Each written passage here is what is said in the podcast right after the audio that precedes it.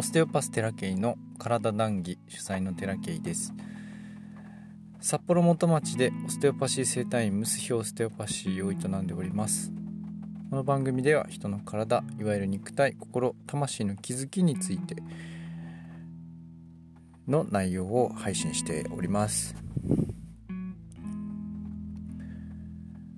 最近は非常に心が安定しておりましてまあそれなりに涙つこともあるんですけれどもさらっと本当秒で解決してまた次に進むっていうような日々が続いております。ちょうどお盆でねお墓参りに、えー、2日間かけて行ってきたんですけれども子供たち置いてね妻と2人で、まあ、車で3時間ぐらいのところにお墓があるもんですからそちらに日帰りで行ってきましてまあ道中妻と2人であんなにずっと喋りながらまあ往復合わせてどれぐらいかかりましたかね。朝6時に出て帰ってきたのが4時5時だからまあ10時間ぐらいですかね。しばらくずっと喋ってましたね奥さんとね。まああその中でね解決したこともありまたさらに一歩進んだこともあり非常に有意義な時間を過ごさせていただきました。で前回ねこのままはありえないという話をしましたけれどもやっぱり自分のこれまで生きてきた中で僕はどちらかというとこう頭思考を使って生きてたんですね。まあ人間ですから誰しも何か考えて、えー、そこに対して物事を解決していくということをやっていくと思うんです。未来のこと過去のこと過去の経験を踏まえて現在のことの処理とかを大体は思考でしてるというかまあ最終的には思考でするんですけれども一番最初の刺激って何だってなったら僕は感覚だと思うんですね。それが皮膚なのか音なのか目からの刺激なのか嗅覚の問題問題じゃないや。嗅覚の刺激なのか分かりませんけれどもとにかく自分の反応何に対して反応するかっていうと感覚の受容体に何か刺激が入って反応するわけですよ。で仏教ではその心というものに対しても受容体がありますので皮膚それからあ嗅覚視覚味覚聴覚それから意識の反応ですね感覚的な反応があってそこから例えば感情があったりとか痛みがあったりとかっていうことになってくるわけなんですけどもまず最初に入るのは刺激が入力する何かに対して入力するということなので大事僕が一番大事にしてるのって結構感覚だったりするんですね何事も。ステオパシーを学んでいく上で一番大切にしてきたのっていうか今も大切にしているのは感覚なんですね。どれが優先順位つけられるかって言ったらあどれも大事なんですけど最も原初のものっていうのは感覚だと私は思うんですよ。でそれって別にオステオパシーに限らず技術的なものも含めその人生を生きていくという上でもやっぱ感覚ってものすごい大事だと思うんですよね。都会に住んでいるとですねそのこういうコンクリートだったりとかその建物だったりとかそういうものに見慣れてしまってですね自然というものからどんどんかけ離れていく生きやすいと思うんですけれどもだから今都会に住んでる人たちはわざわざ遠くに行って自然を求めて生きているわけなんですが結局人間って自然の生き物なのでそういうこう都会のような自然から少しかけ離れてしまったものに長く触れていると自分が自然の中で生きているということを正直忘れてしまいがちだと思うんですね。僕はもう生まれてこの方ずっと都会にいます。札幌で生まれてますからすごい雨降ってきた。これもまあ自然の音なのかな。今車の中で録音をしておりますけれども。都会にずっと住んでいてで都会に住んでるとどちらかというとこ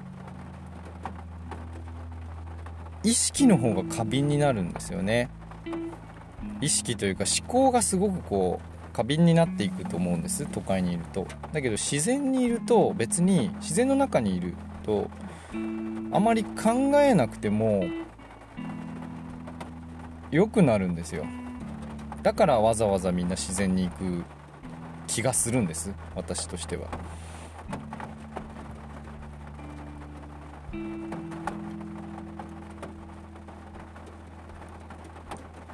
その3時間かけてドライブ行って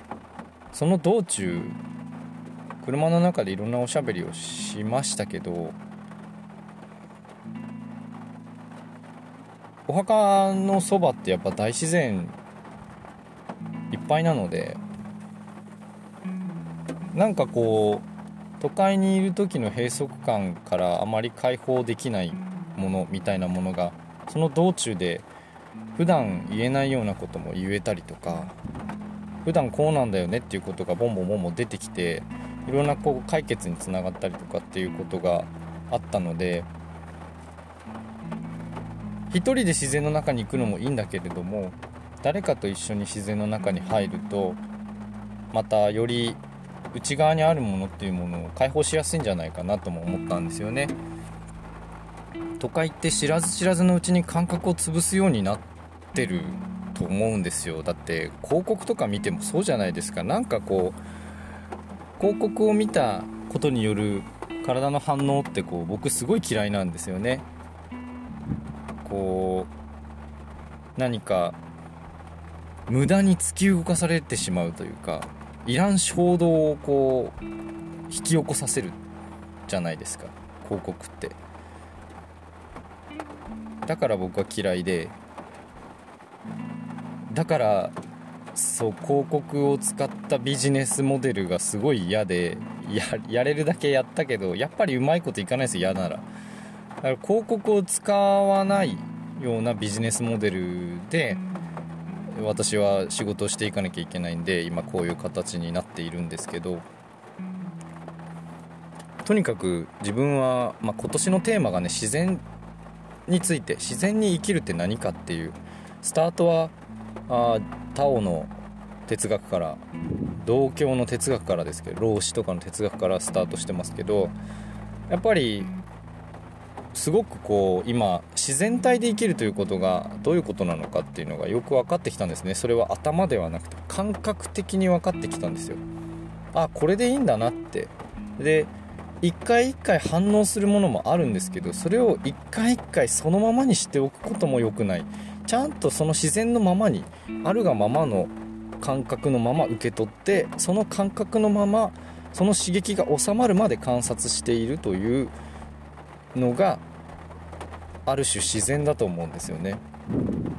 それを頭でどうこうしこう解決法こうすればいいああすればいいとかやればやるだけスキルは確かに高まります。都会で生きる上でのスキルは高まるんだけれども体はどんどんどんどん自然からかけ離れていくんじゃないかなと思うんですね。たまたま僕は仕事中に、まあ、LINE をしていてですね自分の中で、まあ、失敗というかいや本当に申し訳ないなっていうことが最近あったんですけどその申し訳ないなっていう思いと同時にその連絡をした時に怒られるんじゃないかっていう気持ちがすごい強いんですね僕ビビリだしずっと怒られるのが怖くてビビりながら生きてたんでその怒られるんじゃないかって思っているものをじゃあ怒られないようにするにはどうすればいいかっていうことは散々やってきたんですけどやっぱり大人になっても怒られるんじゃないかっていう思いは消えないんですよ。スキルは高まってるんでそれなりに言葉のチョイスとかはあこ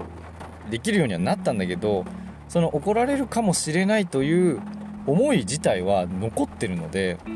それはやっぱ向こうに伝わってるわけなんですよね。で向こうも大人なんでそれなりの対応をしてくれるけれども自分の感情そのものっていうのは自分で処理しなきゃいけないんですよやっぱり。相手が処理してくれるものじゃないから。その自分の中で出てきたそういう思いというものをどうやって解決するかっつったら頭の中で解決するわけじゃないんですよ。感じ続けなきゃいけないんですそれを。嫌ですけどね。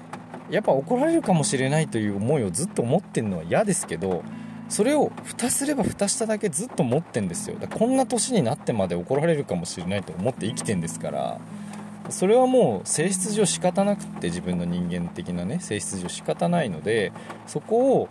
いちいち引きずらないようにするにはちょっとじっと黙ってその怒られるかもしれないなって思いを観察していくとですね結構深呼吸できるんですふわっと体がね軽くなる時があるんですね。それが起きてから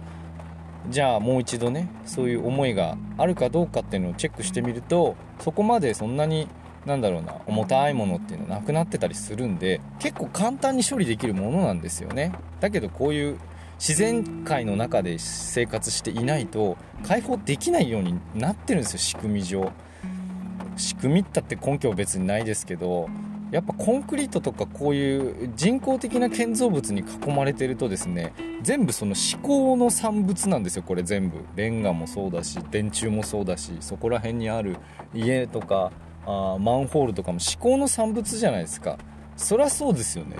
だって頭の中で出来上がったものをこうやって表出した結果便利になってはいるんですけどやっぱ便利になってるってことは自然界からどんどんかけ離れてると思っていいと思うんですよ僕はね。それは生きやすいですよ。だけど生きやすいけど心の生き場所はどこにもなくなっていくんですよね。思考の産物だから。人間って頭の中だけで生きてるわけじゃないし頭の中で出来上がったものだけで生きてるわけじゃないじゃないですか。必ず自然があってベースには自然があってこの地球がないと本来人間なんて生きている。ないわけですから生かされているというスタンスに立つためには人工物からちょっと離れる必要があるしそういう自然界の中で身を投じているとですねやっぱいろんなもん出てくんですよ。都会って何なのかなとか。生きるって何なのかなとか。で自然を見るとまあ勝手に生きてますわね。とすそう。動物もそう虫もそう植物もそうめちゃくちゃこうなんだろうな過酷な環境で自分が生き延びるためにどうすればいいのかみたいなあ考えてないんですよ。感覚で生きてるレスポンスで生きてるんですよ基本。植物とか動物とかって。外界の刺激に対しての自分の振る舞いで生きてるんですよ。どうすればいいかとかじゃなくてね。その一第一刺激に対してその感覚最初に言いましたけどその感覚に対してのレスポンスでいいのに感覚に対して一回思考で処理をしてベストチョイス選ぼうっていう風にやっちゃうんで人間はね。そうじゃなくて普通に来たものに対して感覚で返してあげればいいんじゃないかなっていうのがそれが一番自然な状態で僕なんかまだまだですよ。そんなやっぱり頭で考えて言葉を選んじゃったりするしね。本来の自然の形っていうのはその感覚刺激を純粋に入れてその感覚に対して自分を純粋に反応で返してあげるっていうのが多分自然に生きるということなのかなって一つのね言葉にすればですよ。言葉にすればするだけその固定化されちゃうんだけれどもまあ一個としてはそうなんじゃないかな。その感覚的なものに対して感覚で返すっていうことがあすごく重要なんじゃないかなって。だ一つのね一つの重要な要素なんじゃないかなって思うんですよね。すごいだらーって喋っちゃったけど。僕最近その養老先生養老孟先生がよく言ってるその、まあ、昆虫昆虫採取すごい好きで昆虫のねあの建物とか建てちゃうくらい すごい人ですけれどもあのさっきねちょっとこうネットで記事が出てたので読んでみたらやっぱりその人間が思考で作った産物はまあコロコロコロコロこう価値観が変わるんですよ。今まで必要だったものが急に必要じゃなくなったりとかコロッと手のひらひっくり返して、まあ、戦争の話もしてましたけどコロッと手のひらひっくり返して価値観が180度変わってしまうことだって社会的にありうるんですよね。だからそんなことは正直信用できないっていう話をしていてじゃあその当時に一番信用できる何かっつったら言葉を喋らないものだった。いう話をしているしだからものづくりっていうのはどんどん発展していったんだっていう話をしているしそのあ一番代表的なものっていうのは、ま、養老先生猫が好きなので猫はやっぱ自然の生き物だと言ってるんですよ。だって好き勝手生きてるじゃないですか。全然言葉を喋らない。言葉っていうのは音声ですからそれによってやっぱ思考は刺激されるんですよね。人間はね。だけど動物はちょっと違うと。音声だけで発して僕らが察して何かを特に飼い飼ってるのでね。それが飼ってなければ別に猫は鳴かないし自然界で生きるためにじゃあこうこうここからじゃあ生き延びるためには何かをこう食べなきゃいけない狩らなきゃいけないとかっていうことになるわけですけどもそういう、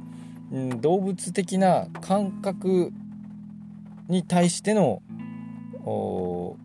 生き感覚で生きるということがあの人間界ではすごくこう減ってるっていう話をしててすごく感じるんですよね。自分はもうほとんど今頭が働いてないって言ったらあれだけど感覚で生きてんなっていうのをよく感じます。だこういう意味なのかな自然界で生きる自然に生きるっていうのはこういう意味なのかなっていうのを別に頭でどうこうじゃなくこういう意味ぐらいでこういうっていうイメージはあるんです感覚的なイメージはあるんだけれども言葉にちょっとするのが難しくって自然に生きてるっていうのは別に言葉にできるものではないのかなとも思うんですよ。あえて言葉にするんだったら感覚に対してそのままのレスポンスで反応していくということが自然に生きるということだしわざわざ頭でぐちゃぐちゃ考える必要のない生き方をしてるのが自然の生き方なんだろうなって思うんですよね。はい。なので自分はこの感覚で生きるっていうことを今非常に日々実践しておりますし、まあ、それによって出てくる反応もいっぱいあるのでいちいち処理してますけど何ちゅうかね楽しいんですよね。淡々と生きてるように見えてその内面は忙しいしその結果としてなんか急に急に仕事が増えたりとか っていうこともあるんでやっぱり自分の感覚っていうものは間違ってるか合ってるかっていう話じゃなくて基準にしていいんじゃないかなと思うんです。でその基準が都会にいるとこうノイズがかかっちゃって見えないんでみんなもうわけわからんこう路頭に迷ってしまう人ってたくさんいると思うんですけどその自分のじゃあ何が何が大事なのかっていうその感覚をですねいかに取り戻していくかっていうのがある意味あ自分らしさとか個性とかあ自分探しみたいな意味合いなんじゃないかなって思うんですよね。だって外部にあるもんじゃなくて内面にある感覚人間として自分が生きている上でこれが好きとかこれが嫌いとかっていうものが本当に自分の中から出てきてるもんなのか外部の刺激を参考にしてないか。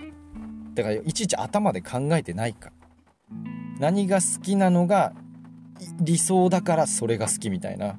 ちょっとあれとかそれとかちょっと抽象的な言葉で申し訳ないですけれども。かそういう風な生き方をしてればしてるだけインスタ映えがどうこうとかっていうことになっちゃうんですよ。あれはビジネス的に別に間違ってる話ではないと思うけれども僕は嫌いなんですよねああいうのが。すごい嫌で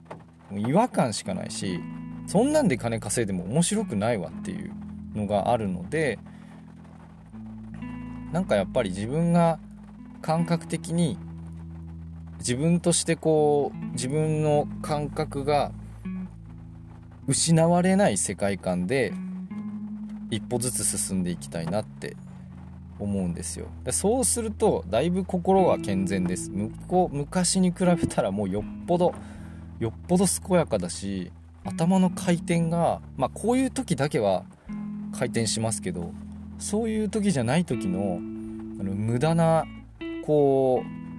こうしこれがダメだこれあれがしなきゃダメこれは残ってるこういうのがああいうのがとかいうのが全然なくなってめちゃめちゃクリアですね。感覚というものが鈍れば鈍るほどいろんな感覚というものが鈍れば鈍るほど頭使い出すんで人間って。鈍ってるからですけどね。その感覚をいかに研ぎ澄ますかっていう日々が僕は自然に生きることだと思うしじゃあテレビ消そうとか音を消そうとか電気消そうとかちょっとスマホ見るのやめようとかそういうのも全部人工物からの刺激なのでそこからの反応しか出せなくなってくるんですよ人間がだから純粋に何もない何もない大自然の中で何が自分の中から出てくるのかなっていうことが本来の人間が生きるという形なのかなって思うんですよね。というわけで今日は感覚と生きる感覚と生きるじゃない感覚で生きる。まあ感覚と生きるでもいいんですけど自分の中の感覚で生きていく。ということがねどれだけその健康とつながっているとか健全に生きるということにつながってくるのかということをね、えー、お話ししたくて録音をしました。今日の談義はここまでです。ご視聴ありがとうございました。また不定期で配信しておきますのでお時間ある時に是非お聴きください。またね。